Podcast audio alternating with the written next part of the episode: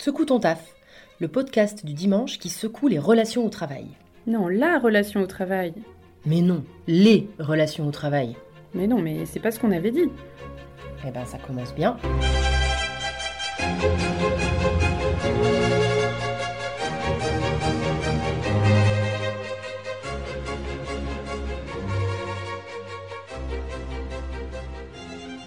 Je suis Aurélie Mazière de l'agence ERA, je suis coach certifiée et formatrice spécialisée en management et intelligence collective. Je suis Marion Moreau de l'agence ERA, je suis une ancienne prof de français, aujourd'hui formatrice spécialisée en communication écrite et orale. Un dimanche sur deux, nous viendrons secouer votre vie professionnelle. Quel que soit votre environnement de travail, nous et nos invités vous partagerons nos expériences, nos tentatives, pour créer le nouveau monde du travail à l'écoute de tous et toutes. Bienvenue dans l'épisode 6 de Secoue ton taf. Marion et moi, nous nous sommes demandé comment fonctionnait une scope, ou du moins une scope tout près de chez nous. Parce que dans scope, il y a coopération, et il est donc question de relations au travail. Et la coopération est une de nos valeurs. Oui, et justement, l'entreprise Copema, située à Oradour-sur-Ver, est une société coopérative ouvrière de production d'équipements, moto et auto. Elle a été créée le 1er juin 1981 par des anciens salariés de la société Riboto, qui existait depuis 1966. La marque a d'ailleurs été conservée. À partir de 1981, donc, chaque salarié est devenu actionnaire de la société. L'entreprise n'a eu depuis de cesse de se développer. De nouveaux produits, de nouveaux locaux et une aura géographique mondiale. Aujourd'hui, la SCOP est composée de 65 salariés, dont 30 associés. Ma petite entreprise connaît pas la crise.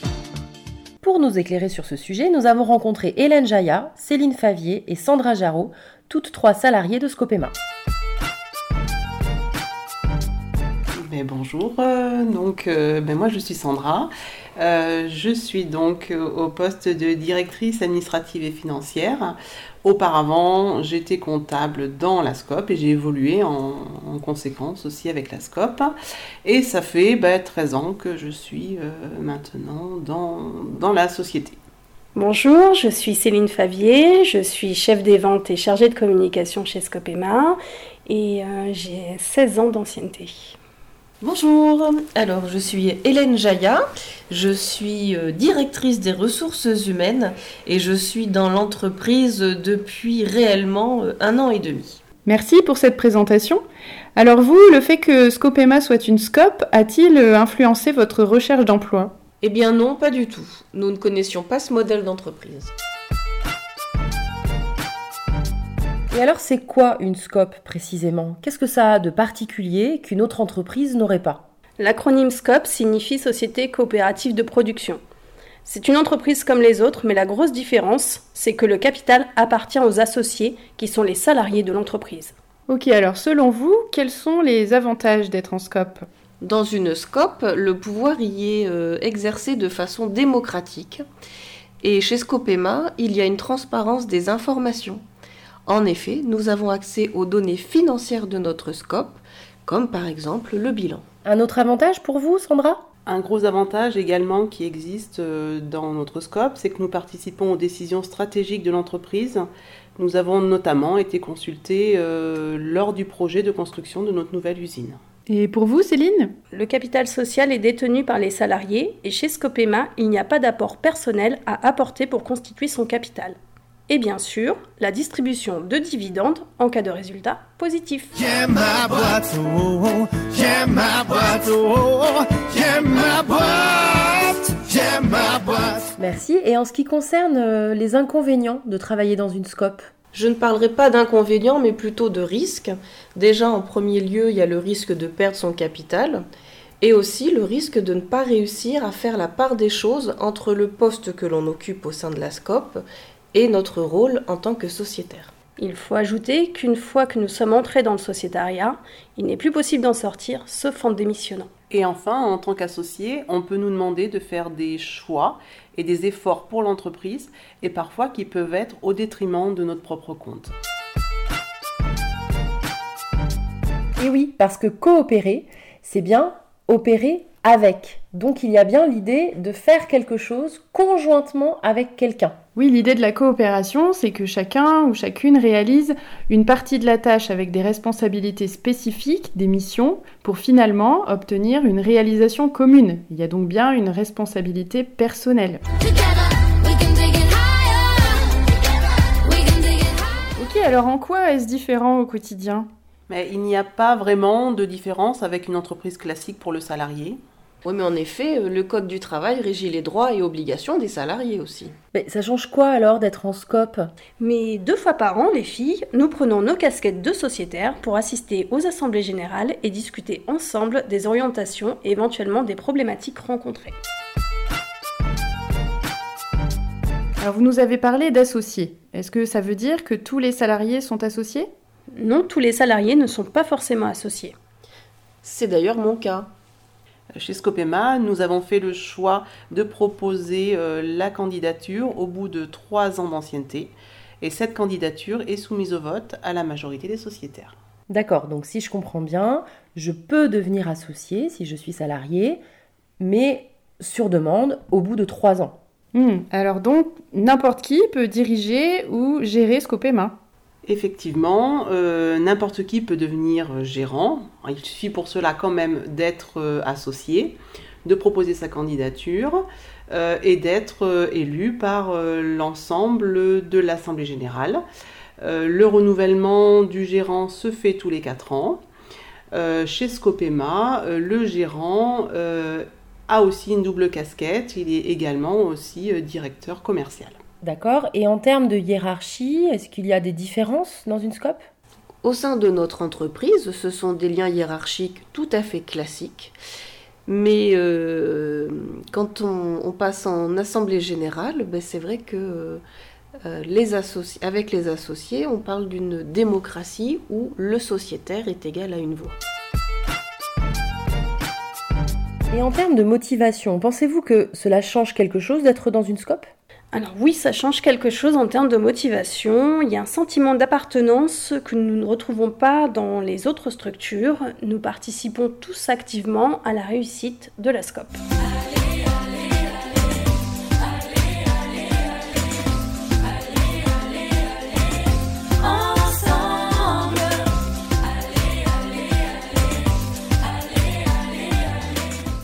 Marion, d'ailleurs, ça me fait penser à ce que tu as écrit dans, dans un de nos articles de, de blog. Là, je te cite Le choix est toujours collectif, mais si vous coopérez, il n'y a pas d'individualisation de la réussite. C'est le groupe tout entier, en tant qu'entité propre, qui a atteint un objectif. Si vous collaborez, c'est l'individu qui travaille pour le groupe, certes, mais aussi pour lui-même. Il en va de sa réussite personnelle. Oui, effectivement. D'où d'ailleurs ce sentiment d'appartenance qui va être plus fort, plus ancré quand on est dans un travail coopératif. Et en termes de plaisir alors? C'est plus un sentiment de fierté car nous participons activement au développement et croissance de la SCOP. Euh, nous sommes acteurs et prenons une part des responsabilités dans les décisions de la vie de l'entreprise. Moi, par exemple, j'aurais du mal à retourner travailler dans une entreprise classique. Effectivement. Et oui, la coopération, c'est aussi un moyen de donner du sens à son travail, de ne pas subir. Et effectivement, comme vous l'avez dit, Sandra, d'être acteur ou actrice et responsable de sa vie professionnelle. Bon, imaginons que je sois une salariée associée. Puis-je proposer une idée Un projet? Et si oui, comment je fais? Oui, bien sûr, il est possible de proposer une idée euh, durant l'Assemblée générale, car on a l'opportunité de prendre la parole. Merci Hélène, mais comment se passe du coup une assemblée générale? Eh bien, malheureusement, Marion, je ne vais pas pouvoir vous répondre parce que, comme dit précédemment, n'étant pas euh, encore associée, je ne sais pas comment se passent les assemblées générales. Et du coup, Céline et Sandra vont vous faire, certainement vous faire une, une super explication. On t'explique, Hélène. Les sociétaires reçoivent en main propre, 15 jours avant la date prévue de l'Assemblée générale, une convocation ainsi que les résolutions et le rapport de gestion. Il y a deux sortes d'assemblées générales. Ordinaire, on se réunit dans les six mois suivant la clôture des comptes. On entend et on approuve les rapports du dirigeant, du conseil de surveillance et du commissaire aux comptes. On vote les résolutions. On décide également de l'admission de nouveaux associés. On vote l'élection de la gérance si c'est le cas. Puis on passe aux questions diverses. Et ensuite, il y a les assemblées générales extraordinaires, où là, on peut être convoqué à tout moment euh, pour euh, délibérer sur d'éventuelles modifications de statut ou euh, nécessité de prendre des décisions. Notre présence est obligatoire. En cas d'impossibilité de pouvoir y assister, nous devons désigner un associé qui, à l'aide du pouvoir qu'on lui remet, votera à notre place. Hmm, D'accord, merci. Alors, mais du coup, comment prenez-vous vos décisions collectives? Les décisions collectives nous sont présentées par le gérant sous la forme de résolution. Celles-ci sont votées à main levée ou à bulletin secret et validées à la majorité. Pour rappel, un salarié égale une voix, et ce, quel que soit le nombre de parts au capital. Ah oui, effectivement, là on sent qu'on n'est pas dans une entreprise classique et qu'il est bien question de coopération. Ça veut dire que quel que soit mon statut hiérarchique, mon type d'emploi, en tant que sociétaire, je participe aux décisions collectives.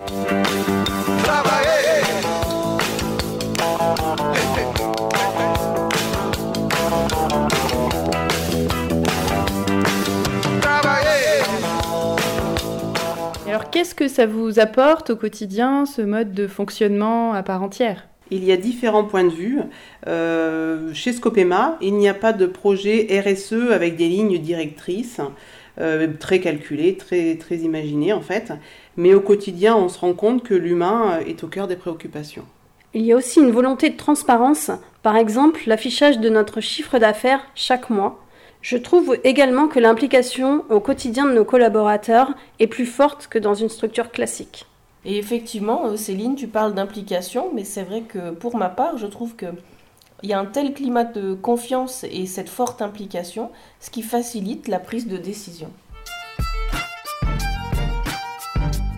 Selon vous, qu'est-ce qu'une SCOP peut changer dans la relation au travail ou dans les relations au travail? Donc on a conscience d'appartenir tous à un maillon de la chaîne.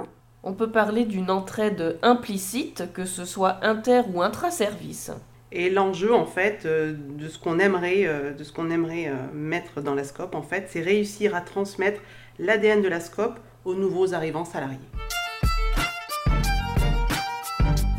Nous, on a eu envie de creuser un petit peu cette histoire de Scope et on a fait des recherches euh, et Wikipédia nous a donné des informations intéressantes. Notamment qu'une Scope, c'est une société coopérative de production.